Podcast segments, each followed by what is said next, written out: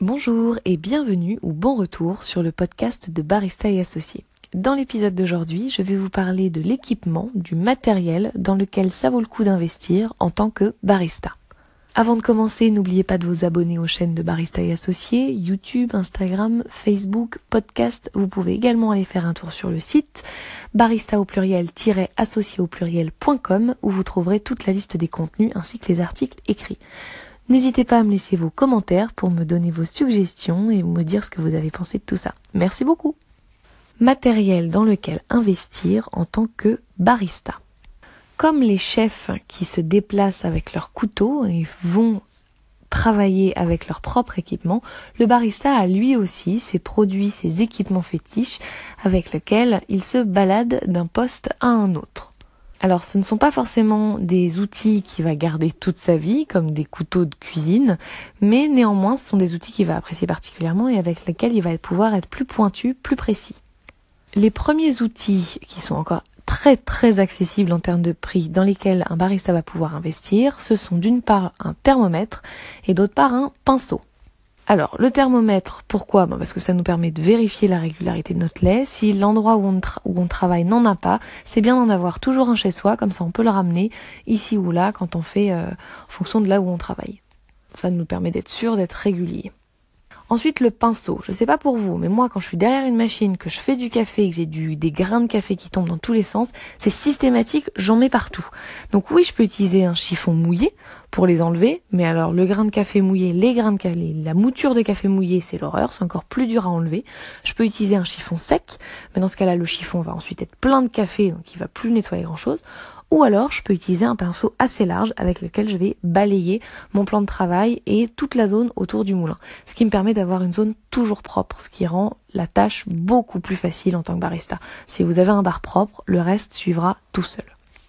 Euh, un autre euh, outil dans lequel vous pouvez investir en tant que barista, c'est soit une clé à laine ou alors un petit tournevis. La clé à laine ou le petit tournevis vous seront utiles pour euh, ben, dévisser une vis par-ci, une vis par-là sur un moulin ou même sur le petit tournevis. C'est très utile pour dévisser les douchettes de la machine à espresso tous les soirs pour les nettoyer. Eh oui, ça se nettoie tous les soirs.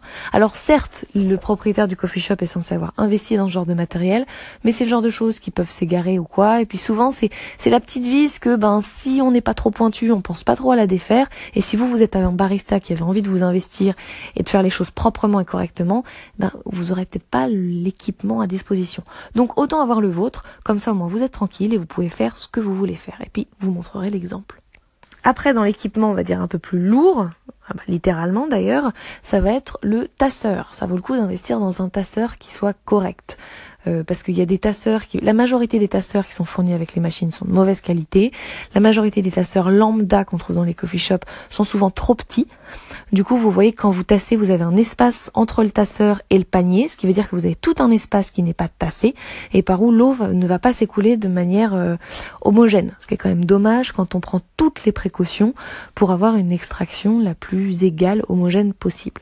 Donc, il faut investir dans un tasseur et si vous investissez dans le vôtre, pareil, bah, vous pouvez le conserver parce qu'un bon tasseur, ça se garde.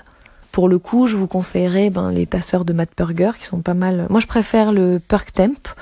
Maintenant, il y a le tasseur du Barista Hustle aussi qui euh, est, moins cher, qui est plus léger, qui est un peu plus design euh, et qui effectivement, quand on tasse, il va moins rester coincé dans le panier. Bon, mais en général, quand le tasseur reste coincé, c'est soit qu'on n'est pas droit, soit qu'il y avait un problème, le, tasseur était pas propre, il y avait des grains de café qui restaient sur les côtés. Avec le tasseur, vous pouvez investir dans un outil de distribution ou en anglais distribution tool, un peu plus nouveau sur le marché. Euh, ça a deux ans à peu près. Ça a la forme d'un palais, un palais euh, de hockey sur glace là où on fait glisser sur la glace. Euh, le dessous a une forme d'hélice et en fait donc le, cet outil on le met dans le panier avant de tasser son café dans la poignée pour espresso et on, on, fait on le fait tourner, ce qui permet de distribuer le café et d'avoir du coup un café qui est distribué. Voilà, la mouture est distribuée de manière plus homogène, plus uniforme, de manière à pas avoir de différence de densité à travers la galette. Voilà. Enfin, dernier outil, évidemment, les pichets de lait. En fonction de votre façon de verser et de vos formes favorites, vous pouvez trouver le pichet qui vous sera adapté et qui vous suivra partout. Merci d'avoir écouté jusqu'au bout. À très vite.